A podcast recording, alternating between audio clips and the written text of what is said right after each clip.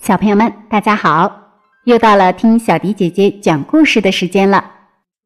今天的故事我们要特别送给李亚奇小朋友。亚奇小朋友点播了奥特曼的故事。由于奥特曼是动画片，小迪姐姐没办法找到文字的资料，所以提醒一下亚奇小朋友，今天我们要换另一个故事送给你。当然，这个故事也是你喜欢的，在后台也留下了这个故事的名字。还要提醒一下其他的小朋友，如果我们点播的故事是动画片的话，有可能小迪姐姐没办法找到文字资料，就会给大家换另外好听的故事送给你。那今天我们要送给亚奇小朋友的是什么故事呢？接下来大家就一起来猜一猜，小迪姐姐要讲什么故事吧。身穿黑袍子。长个丑样子，懂得爱妈妈，是个好孩子。小朋友们能不能猜出这是什么动物呢？是的，相信有一些小朋友已经能猜出来了，这就是乌鸦。今天小迪姐姐要给大家讲的故事就是乌鸦喝水。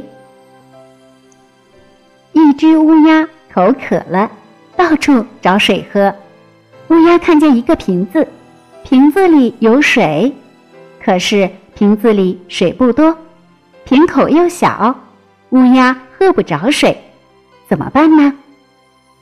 这时候，乌鸦看见旁边有许多小石子，想出办法来了。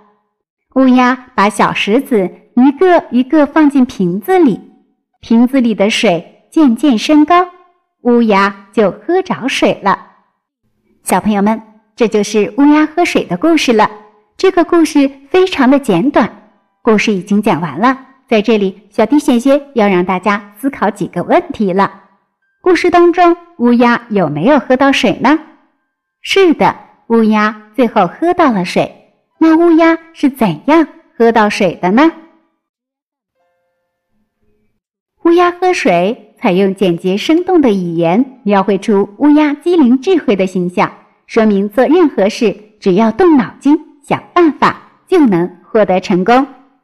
小朋友们可以仔细听一下这个简短的小故事，然后讲给我们的爸爸妈妈去听一下吧。